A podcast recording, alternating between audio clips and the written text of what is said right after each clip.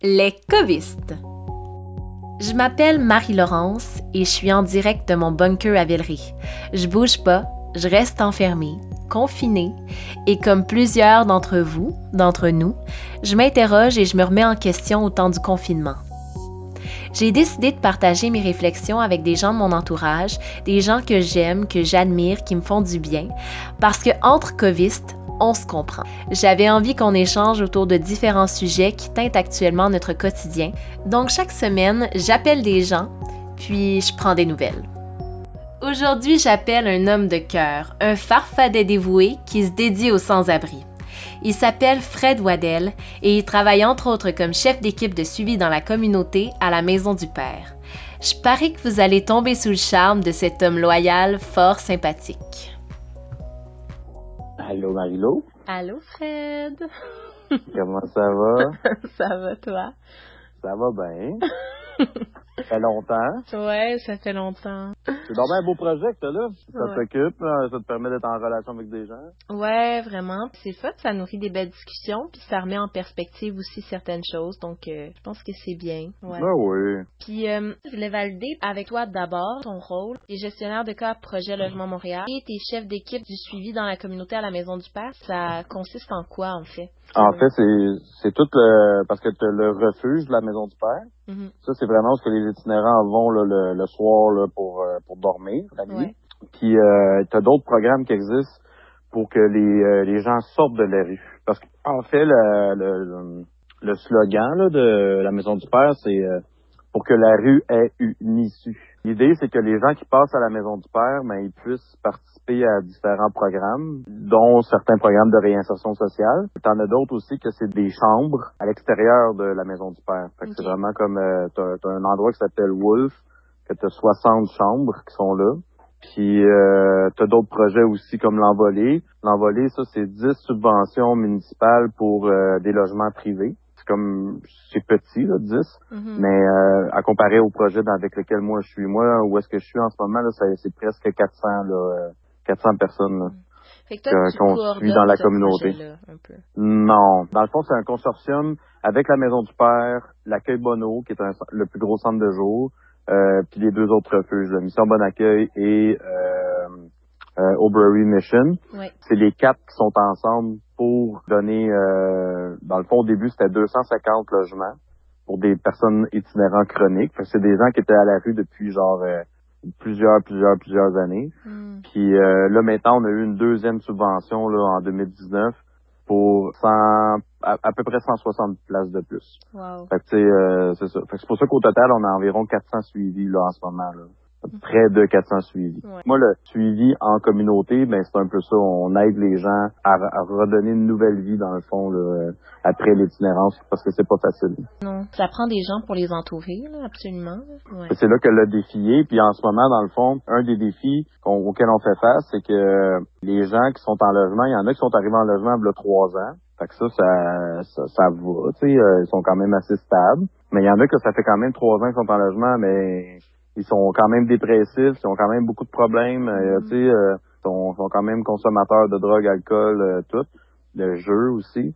Fait que là, quand arrive un, événement comme on est en train de vivre en ce moment, c'est euh, c'est difficile aussi pour eux là, de vivre, euh, vivre ça. Là. Fait que c'est pas parce qu'il y a une pandémie puis qu'il y a toutes sortes de choses qui sont euh, mises en place par le gouvernement que ces gens-là, tout d'un coup, ils se finissent par bien aller puis ils vont respecter con- les consignes puis ils vont rester chez eux. On, on- nous, on, l'observe au niveau d'anxiété qui, qui commence vraiment beaucoup à augmenter. Là, pour euh, une gang de monsieur puis de madame qui ont vécu des années en situation d'itinérance, qui là maintenant sont rendus en logement. Euh, cette espèce de, de weirdness là, c'est que tous les gens, les gens vont à l'épicerie puis ils trouvent ça weird, là, monsieur, madame, tout le monde. là. Mhm. Ils vont à l'épicerie puis ils trouvent ça vraiment agressant, ils trouvent ça bizarre. Il y en a qui ont peur. Il y, a- il y a des gens qui ont qui font des crises de panique. Euh, c'est des gens là qu'on appelle neurotypiques, là, euh, monsieur, madame, tout le monde normal. là. Mhm. Fait que, tu sais, pour des gens qui ont des gros problèmes d'anxiété, euh, qui ont fait en sorte, parce que c'est ça, nous autres, c'est des gens qui ont des problèmes de santé mentale qui, euh, ou des traumas crâniens. Faut, faut pas, euh, faut pas oublier le, cet, aspect-là non plus, mais qui ont, qui ont vécu l'itinérance à cause de leurs problèmes. Mhm. Fait que quand tu es rendu à vivre l'itinérance à cause de tes problèmes de santé ou de te- tes problèmes de santé mentale, hey, on, quand tu vis une situation comme maintenant, là, t'es bien moins outillé que monsieur, madame, tout le monde. Ah, ben oui. T'as- t'as- Ouais, non, mais c'est sûr, là. Mm. Fait que c'est ça qui est, qui est top en ce moment. C'est tout un défi pour nous autres. Là, Ouais. là j'ai l'impression qu'on fait l'entrevue. Euh, on a. Ben, on, on l'a comme un peu euh, subtilement commencé. Je voulais savoir, en fait, d'un point de vue personnel, toi, comment ça allait, puis comment est-ce que tu parvenais à composer avec la situation actuelle? Ah, moi, c'est rough, là. Ben, là, ça va mieux depuis une semaine, à peu près, là. Mais, euh, je trouve ça dur parce que moi, j'ai un, j'ai un, moi, j'ai un, moi, j'ai un top. OK, moi, j'ai, de- depuis l'enfance, dans le fond, là, j'ai un trouble euh, oppositionnel avec provocation. OK. fait que, moi, là, moi, tu me dis non, je dis oui, tu me dis bleu, ça me tente de dire là, tu sais, là. Fait que, euh, de, de, de me faire dire comment être, quoi faire, puis euh, toutes les restrictions, là, j'ai bien de la misère avec ça. Mhm. Fait qu'au début, ça a été difficile, tu sais, de, un, de, de, de, de l'accepter, tu sais, de faire comme, OK, ça fait partie de, de, de la réalité, tu sais, c'est, c'est- c'était pas banal, tu sais, c'est pas, euh, fait que ça, ça a été dur un peu au début, pour vrai, là. Là, ça va mieux parce que euh, tu sais, on est habitué de travailler, tu sais, de, de venir en aide aux gens d'une certaine façon. Tu sais, on est habitué de le, le mode de fonctionnement, dans le fond, l'espèce de routine. Euh, moi, ça fait quand même deux ans et demi que je fais ma job. Là. Mhm. Fait que, euh, tu sais, je suis comme, t'es installé là-dedans, tu sais, t'es habitué à euh, une façon de faire. Là, tout d'un coup, pow!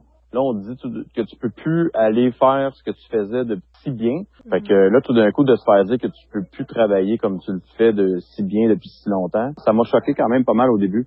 Mais c'est drôle parce que cette semaine, je, je relisais un des textos là, que j'ai envoyé à, à l'équipe au complet. Mhm. Euh, dès le début, je pense que c'est le 18 mars. Euh, j'ai écrit à tout le monde, tu sais, euh, bonjour tout le monde, on est cinq intervenants. En cette période très particulière où nous, où nous tous devons gérer nos propres craintes, nos propres questionnements et nos stress, imaginons ce que nos participants peuvent vivre en ce moment. Mhm. Pour ce qui est des décisions que vous avez prises, que vous prenez ou que vous prendrez en lien avec votre santé et celle de vos proches, sachez que bien que je n'ai aucun pouvoir décisionnel, je vais vous supporter quoi que vous décidiez. Je vous aime et je vous souhaite une belle journée. Mhm. Puis la, la partie là-dedans, tu sais, oui, c'est important d'aimer les gens. Ouais. euh, la- l'autre partie qui est vraiment importante là-dedans, c'est Les décisions. oui, parce que on prend toutes sortes de décisions. Tu sais, moi, depuis le début de tout ça, là, ce que je me dis, c'est qu'on voit le meilleur puis le pire du monde. Ouais. dans, dans des situations de crise vrai. de même, là, tu vois le meilleur puis tu vois le pire Mhm. des gens.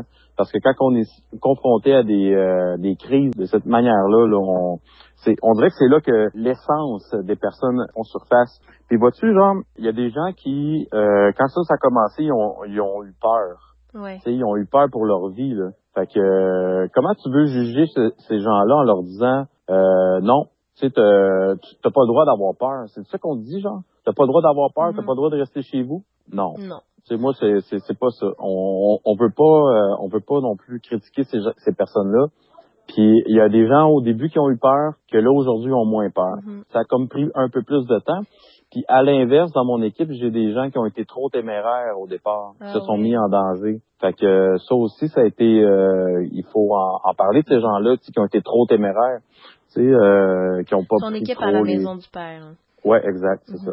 Maison du Père, le projet de logement à Montréal. Ouais. Fait que euh, ça aussi, tu sais, c'est, difficile de trouver un équilibre là-dedans. Mais ce qui est important, en fait, c'est de respecter aussi chaque personne. Parce que euh, c'est plus qu'une job.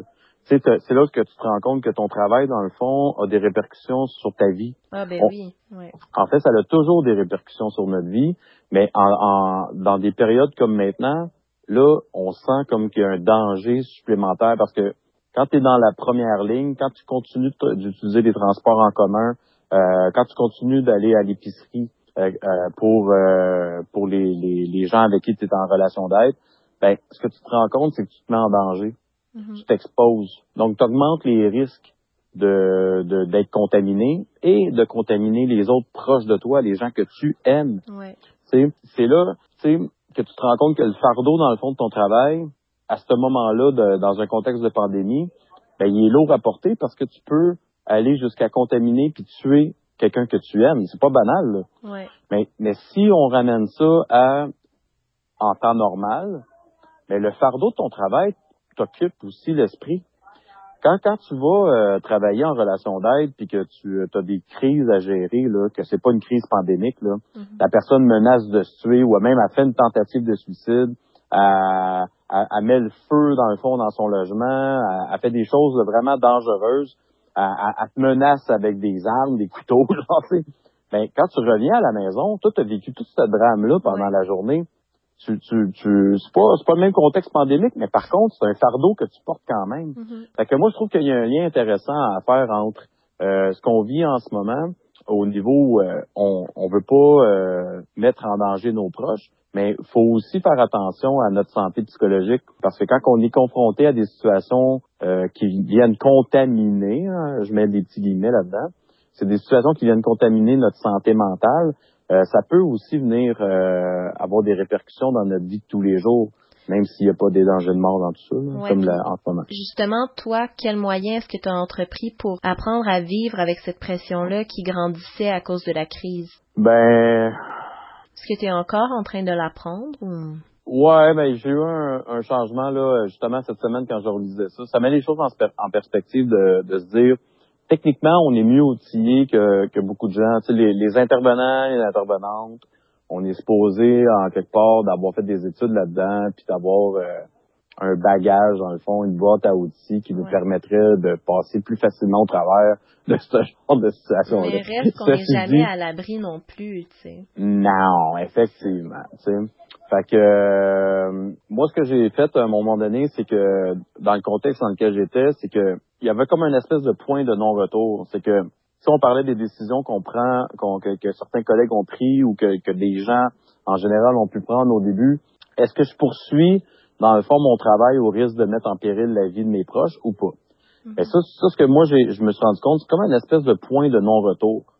Au moment où tu décides, comme professionnel, de, de passer ce point de non-retour-là en t'exposant davantage, en, en étant vraiment présent en première ligne, comme les gens en, ce moment dans les hôpitaux sont toujours Ouais, plus exposés que les autres, les gens dans les hôpitaux. ouais. Puis pas juste les hôpitaux, là, les gens qui travaillent dans les garderies, là, combien de fois t'as entendu parler d'une pandémie de gastro?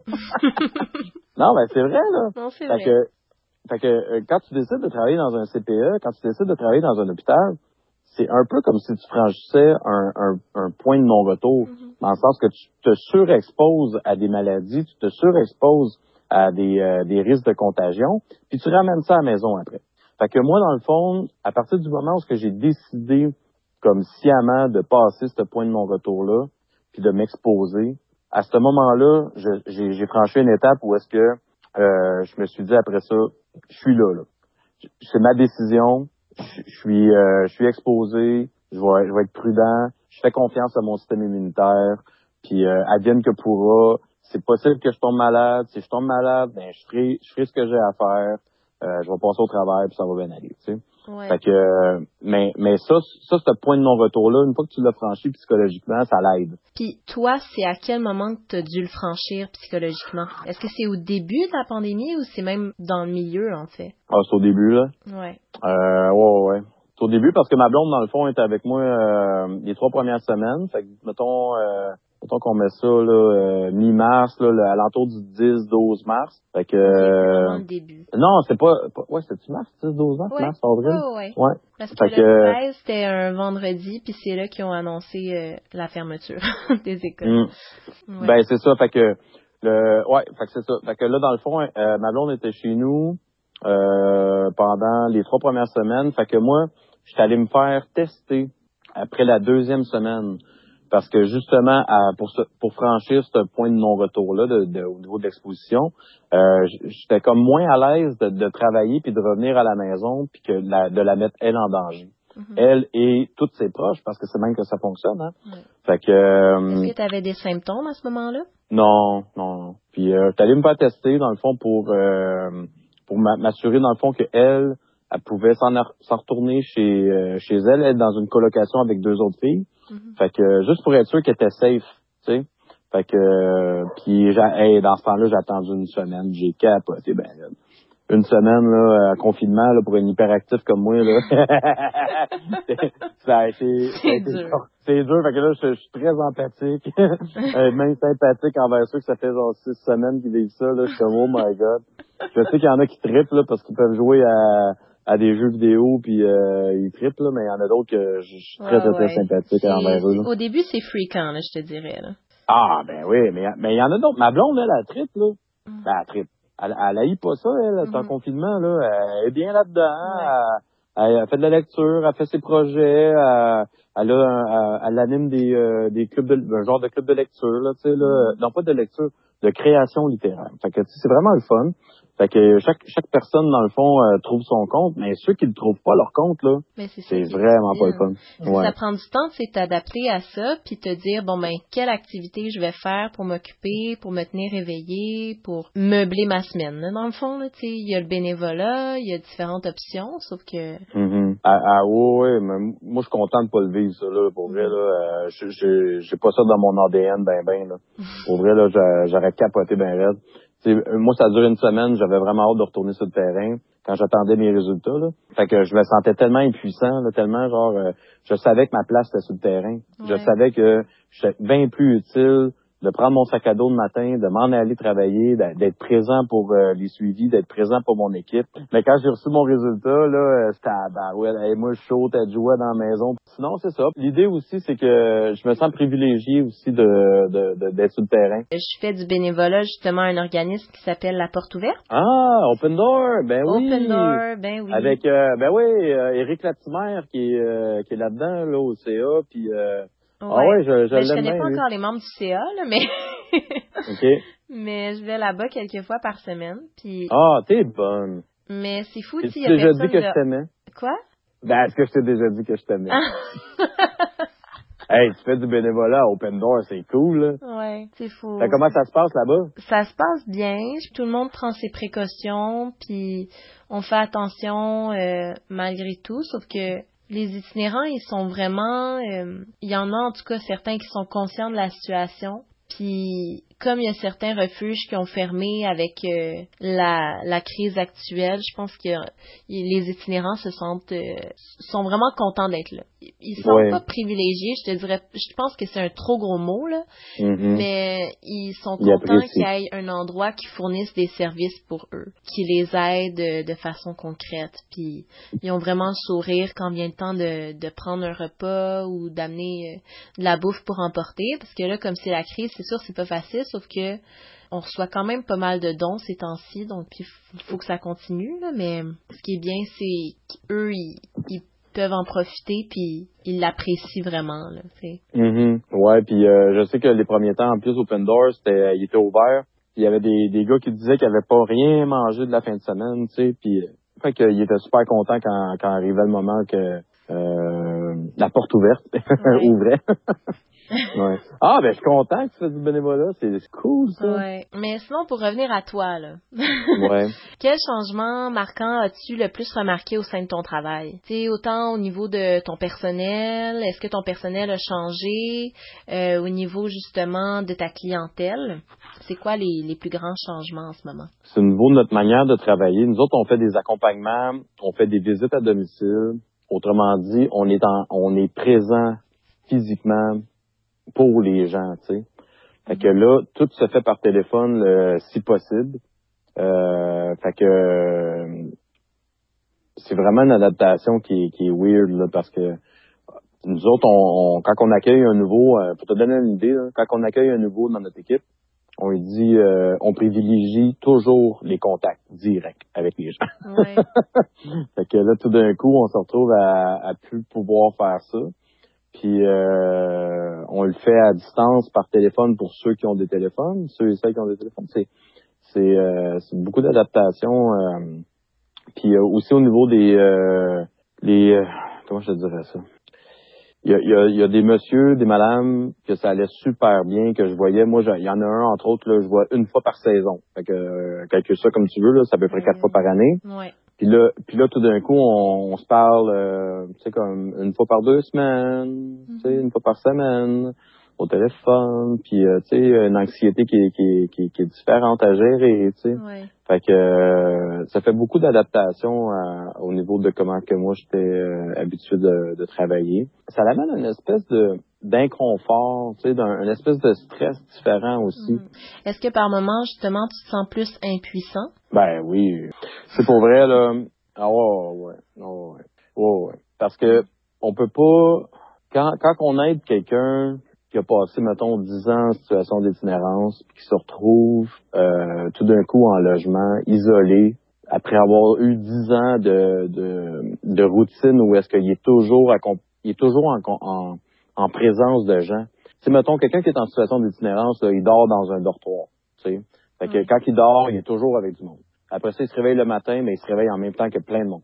Mm-hmm. euh, il déjeune, il déjeune avec plein de monde euh, etc., etc. Il est toujours en présence de quelqu'un. Fait que là, tout d'un coup, il se retrouve en logement, puis il est tout seul. Le, l'aide que nous, on y apporte, une fois qu'il est rendu en logement, c'est d'être présent. Puis là, là, à cause du contexte de pandémie, on n'est plus là. Fait que tu me demandais si on se sent impuissant. Ben oui, on se sent impuissant. Parce que euh, il y a rien de plus aidant que d'aller prendre un café avec quelqu'un. Sauf que là, on est dans un contexte où est-ce que les rapports humains, comme direct, sont plus là. Fait que non, effectivement, c'est pas banal d'appeler quelqu'un pour lui souhaiter bonne nuit. Mm-hmm. C'est pas banal non plus d'appeler quelqu'un pour prendre de ses nouvelles.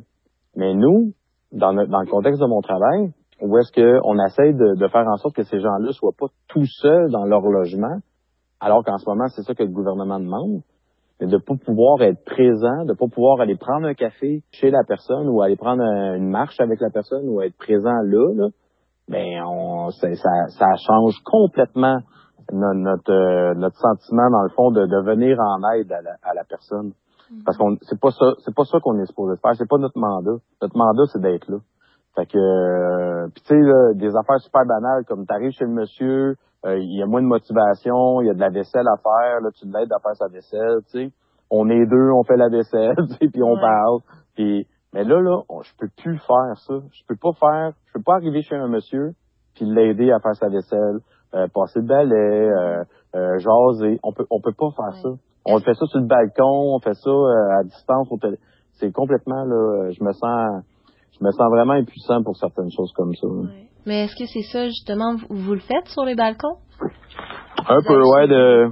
Oh, ouais, on, on le fait, là. On... Là, comme là, le beau temps commence. moi, j'ai un monsieur qui veut me parler, là.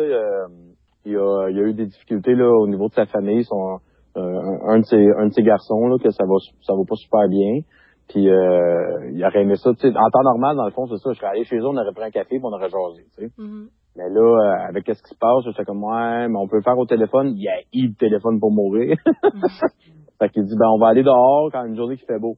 Mais là, dans les deux dernières semaines, euh, il a pas fait super beau, là, tu sais, là, euh, euh puis pas super chaud non plus. Fait que le monsieur, il a quand même soit il est à sa il est à sa pension, fait que tu sais, il est en haut de 65 ans. Fait que il veut pas aller au parc, lui, là, là, à 2 degrés, là. Oh, il fait soleil, là. Non, non, là. Fait que là, on, retarde dans le fond ce genre de discussion-là, tu sais, fait que c'est quand même spécial, tu sais. On aimerait ça que ça se passe autrement, mais on peut pas, tu sais. Fait que lui, l'autre jour, j'ai fait une surprise. je suis passé dans sa rue, puis lui, il a un téléphone, même s'il a eu ça. Là, je l'ai appelé, j'ai dit « Ouais, comment ça va? »« Ah, ça, ça, ça. » Il dit, OK, euh, je suis en avant de chez vous. Il dit, ah ouais, ça, il sort sur son balcon. Fait qu'il est sorti sur son balcon avec son téléphone à, l'oreille. C'est comme, hey, il était super content de me voir, tu sais. j'ai vu que ça faisait une différence quand même. Mais oui. on a jasé un petit peu au téléphone en, en se parlant, là, euh, en se regardant dans les yeux, là. Mm-hmm. Mais euh, lui, est au deuxième. Puis, euh, puis après ça, je suis parti, tu sais. Puis euh, ça lui a fait autant plaisir peut-être qu'à moi, tu sais. Ouais. parce que moi aussi, je m'ennuie de, de, d'eux autres, tu sais, de ben, pouvoir les voir. C'est un contact humain que tu as retrouvé, que tu avais perdu, tu sais. Ouais, ouais. Contact visuel aussi, ça, ça change tout, là. Ben oui, la, la, ben oui, puis, puis je pense qu'il y a beaucoup, beaucoup de gens qui s'en rendent compte en ce moment. On remarque à quel point, genre, habituellement, on est en, en proximité, tu sais. Fait que euh, là, tout est, chamboulé, tu sais. Fait que j'ai, j'ai hâte de reprendre le monde dans mes bras, de, de, de jaser avec eux autres, de, de, de se donner des tapes dans le dos. Tu sais, je me souviens de mon dernier contact physique Hey, c'est pas banal, ça. non, non, non, c'est fou quand même. Ouais, c'est un événement marquant. Ben oui, parce qu'on n'a plus le droit. Ouais. On n'a plus le droit de faire ça. Fait que c'est comme ah, yeah, fait que j'imagine que la prochaine fois que les gens vont être en contact physique avec d'autres, ça va les euh, ça va les marquer aussi à leur façon. Mm-hmm. Est-ce que tu penses que la crise en ce moment de la COVID-19 est-ce que tu penses que ça sensibilise les gens justement aux personnes fragilisées qu'on retrouve euh, dans la rue, dans les CHSLD? Est-ce que tu penses que notre rapport par rapport à ces personnes-là va changer? Oh, oui, c'est sûr et certain. Ben, en fait, ça va changer plein d'affaires. En tout cas, c'est souhaitable. Mm-hmm. je donnais l'image à un de mes collègues là, qui est un peu philosophe, c'est bord. Je disais que c'est comme les strates. Tu sais, les strates là, dans quand tu regardes une falaise, là, tu vois dans le fond là, euh, ah telle époque, mettons, ah euh, on dirait qu'il s'est passé de quoi parce que ben, ben, la couleur, la couleur est différente là. Tu sais, les, ben, les strates des sols en fait. Exact. Mais mais tu sais, c'est une strate sociétale, tu sais, qui s'en vient ça là. Qu'est-ce qu'on est en train de vivre là, Ça va, la couleur va changer dans le calendrier. Là, il va, il va s'être passé de quoi à, mm-hmm. l'époque 2020 là. Euh, mars 2020, mais en tout cas à Wuhan, c'est un, petit peu plus décembre, là, janvier, mais quand même il va, il va se passer de quoi, là, tu sais, là, il, y a quelque chose qui va être, euh, qui va avoir un impact sur le reste de l'univers, puis qui va toujours rester euh, gravé euh, dans la mémoire. Il y a quelque chose de nouveau aussi en ce moment, c'est que là, là, qu'est-ce qui se passe sur le continent voisin, là, outre-mer, là, mm-hmm. peut-être que les gens vont être moins indifférents à l'avenir. Oui. Parce que là, là, au début, on entendait dire Ah, il y a peu de chances finalement que nous, on soit contaminés par ça. Là. Chris, c'est pas les beaux là, là, Carlis, ça ça, à l'époque de l'Ebola, ah, pas de trouble. Imagine si l'Ebola était débarqué ici. Mais oui. Mais non, c'est pas arrivé. Mais là, là le, la COVID-19 a débarqué ici. Fait que là, je pense, en tout cas, j'espère que ça va avoir ce genre d'impact-là. Puis pour les gens qui sont plus vulnérables, dans le fond, ben je pense que les gens vont peut-être les respecter un peu plus qu'avant. J'espère en tout cas. Parce que puis, puis les gens aussi qui sont eux-mêmes vulnérables, peut-être qu'ils vont un peu plus se respecter aussi. Peut-être que ces gens-là vont être un peu plus appelés à prendre soin d'eux. Oui. En se disant Hey, moi, j'ai pas le goût d'être vulnérable. S'il y a une façon que je peux eh, m'aider moi-même ou aider les autres pour être moins vulnérable, mais pourquoi je le ferais pas? Mm-hmm. fait en tout cas, j'ose espérer que euh, les gens vont euh, vont vouloir aider un peu plus ceux-là qui sont plus fragiles, plus vulnérables, plus à risque. Puis toi, ce serait quoi ton souhait personnel pour la suite des choses? Hey, un, un mois par année. That's it. Un mois par année. de confinement? De, de, ouais, un mois. Tout le monde d'accord, on fait sur la planète un mois confinement c'est comme une espèce de mousse qu'on met tout à, à, stop. Mm-hmm. Comme ça, genre, euh, ça permet au gouvernement de réparer les routes. Mettons qu'on veut mettre ça d'un point de vue euh, un peu plus pragmatique. Là. Il répare les routes pendant ce mois-là. Pendant ce mois-là, il n'y a plus de chars qui se promènent ou à peu près mhm. plus. Ça fait en sorte que la planète, elle respire mieux. Euh, les grosses usines arrêtent pendant un mois. Fait que ça aussi, la planète, ça donne un break à... tu sais, mhm. tout, tout arrête pendant un mois. Là. Hey, on serait comme tous les dimanches rassemblés ensemble parce que avant les dimanches... Oui, c'est vrai, pas le droit de magasiner. Les boutiques sont fermées, les magasins sont fermés. Donc mhm. pendant un mois, on rassemblerait tous les dimanches pour faire un confinement. Ouais, ben puis si c'est pas un mois, je serais game de négocier pour deux semaines. Mais euh... non, mais pour vrai, on se rend compte à quel point moi je le vois là en ce moment là, je suis dans, dans le bout de schlag là, puis je regarde là, je vois le ciel là. Je sais pas si c'est moi qui capote là, je sais pas si c'est mes yeux qui l'inventent là, mais j'ai l'impression qu'il n'y a pas de smog. Mhm. J'ai l'impression qu'il y a changé. Je l'ai remarqué. Ah, bah, ouais. Tu sais, puis euh, les, euh, les images là euh, thermiques que la NASA a faites là au début là de, de ce qui s'est passé à Yuan là, mhm ils ont comme euh, ils ont comme démontré finalement qu'il y avait une espèce de d'émanation minimale de de, de, de, trucs dans, dans l'atmosphère qui faisait en sorte que c'était comme l'image était complètement changée. Euh, là, c'est comme wow! Hey, après comme deux semaines, ça, ça a changé à ce point-là, tu sais. Fait que moi, mon souhait, c'est qu'on puisse le faire. On puisse le faire, genre, euh, qu'on se rende compte, parce que tu sais, les climato-sceptiques en ce moment, là, ils peuvent aller se rasseoir puis euh, arrêter toute la patente. Là. Mm-hmm. Ils peuvent ils peuvent oublier le fait que qu'ils pensaient que les humains n'étaient pas euh, la cause du réchauffement planétaire et des problèmes d'environnement. là. là. là, ça fait six semaines, nous autres au Québec, c'est euh, arrêté, mais ça fait bien plus que de temps que ça dans le monde que, que c'est perturbé. Là. Fait que est-ce qu'on pouvait est-ce qu'on pourrait comme en venir à l'idée que on est on, on, on, notre empreinte carbone, dans le fond, est immense puis qu'on pourrait genre se claquer pendant deux semaines par année pour le bien-être de tout le monde. Ben moi j'espérais un mois là, mais pourquoi pas deux semaines, tu sais? Ce serait à négocier. Ben oui, puis Chris, ça fait du bien, puis euh, pour vrai, ça, y a personne qui pourrait s'en plaindre vraiment là. Mhm. Fait que euh, moi, en tout cas, je, c'est ça que j'espère. Je, je l'espère du fond de mon cœur. Je sais que c'est un peu utopiste, là, mais pourquoi pas. Non, non, pourquoi pas. Écoute, euh, je t'ai demandé ton souhait. Tu avais le droit de Ouais. me souhaiter ce que tu voulais, donc euh, je le prends en note. Puis Fred, euh, sur une note plus légère, là, en terminant, est-ce Ouais. que tu aurais une recommandation culturelle à nous faire? Ah oui, ah oui, ah oui. Ah oui, certain. Je vais te trouver ça tout de suite. Euh, écoute, l'autre jour, je rentre dans le bureau, puis là, j'ai mon collègue de travail qui écoute de la musique, puis je suis comme, oh, wow, ça fait donc bien du bien ce que t'écoutes, c'est quoi, genre? Puis là, il me dit, Mercure. Ah. Fait que je vais te l'appeler, c'est M majuscule, Mhm. Y-R-K-U-R.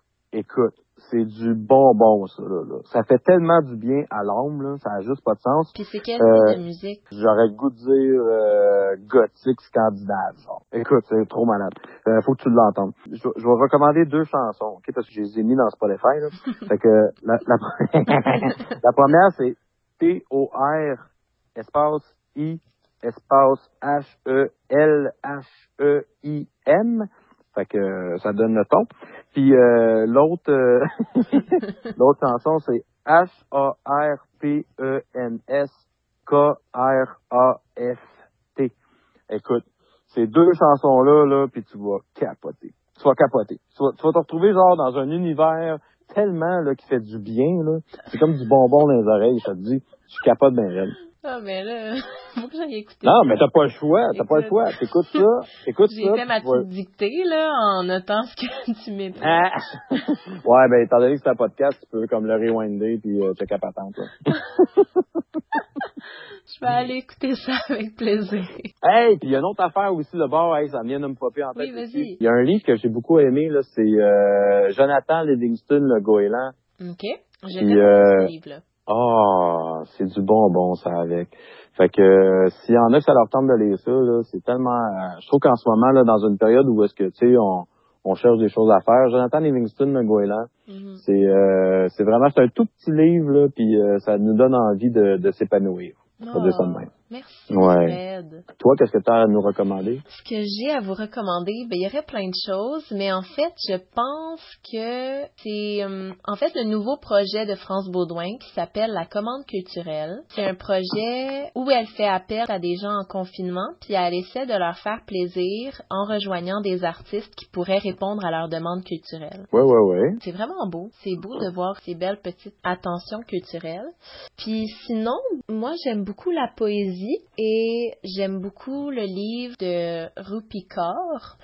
C'est son dernier livre, c'est Le soleil et ses fleurs. Puis c'est super beau, c'est super bien écrit, puis j'adore les petites illustrations qui viennent avec. Le soleil et ses fleurs. Je veux dire, ça vient ensemble. Là, je veux dire, tu fais pas de fleurs, pas de soleil. Non, dire, non, c'est ça. C'est Ah, ça. Mais moi, j'aime sa poésie. Les illustrations sont vraiment belles, sont minimalistes. Puis ça donne le ton à ce livre aussi qui est minimaliste, mais qui vient nous rejoindre en, en plein cœur. Ben, minimaliste, on est dans le thème, là. Jonathan Livingston, le goéland, watch out, là. On est dans le minimaliste ici, là. fait que, euh, on se rejoint dans nos, euh, nos Dans suggestions. nos goûts. Yes. Merci, Fred. ben, ça fait plaisir. J'ai déjà hâte de te revoir. Ben, moi aussi, on va sûrement se croiser bientôt, là, j'ose espérer. L'écoviste, c'est une initiative de Marie-Laurence Marlot et Catherine Côté-Moïsescu. Pour retrouver les suggestions culturelles mentionnées, rendez-vous sur la page Facebook L'écoviste. À bientôt! Hey, j'avais fait un petit spécial aujourd'hui. J'ai vu que je savais que j'allais te parler ce soir. C'est que toute la journée, j'ai porté mon super beau médaillon. Euh, ouais, un beau bisou que tu m'as que tu m'as fait euh, avec beaucoup d'amour puis tout, puis euh, je suis bien content. fait que, euh, merci. Ben, je les porte souvent d'ailleurs, mais aujourd'hui j'ai fait vraiment comme tu parles à Marie-Lo tantôt, je vais porter euh, mon collier qu'elle m'a fait. fait que je suis bien content. Ah, c'est une belle attention, merci beaucoup. Oui. D'ailleurs, tu me rappelles qu'il faut que je fasse une commande, là. Ah ouais, ça arrête de niaiser. Je l'ai eu hier, là, c'est pas si pire. bon, ben ça embrasse. À bientôt. Merci, Fred, pour ton temps. Ça fait vraiment plaisir pour vrai, puis on se rejoint bientôt, j'espère. Ouais, passe une belle fin de soirée. Merci, toi aussi. Merci. Bye bye. Bye bye.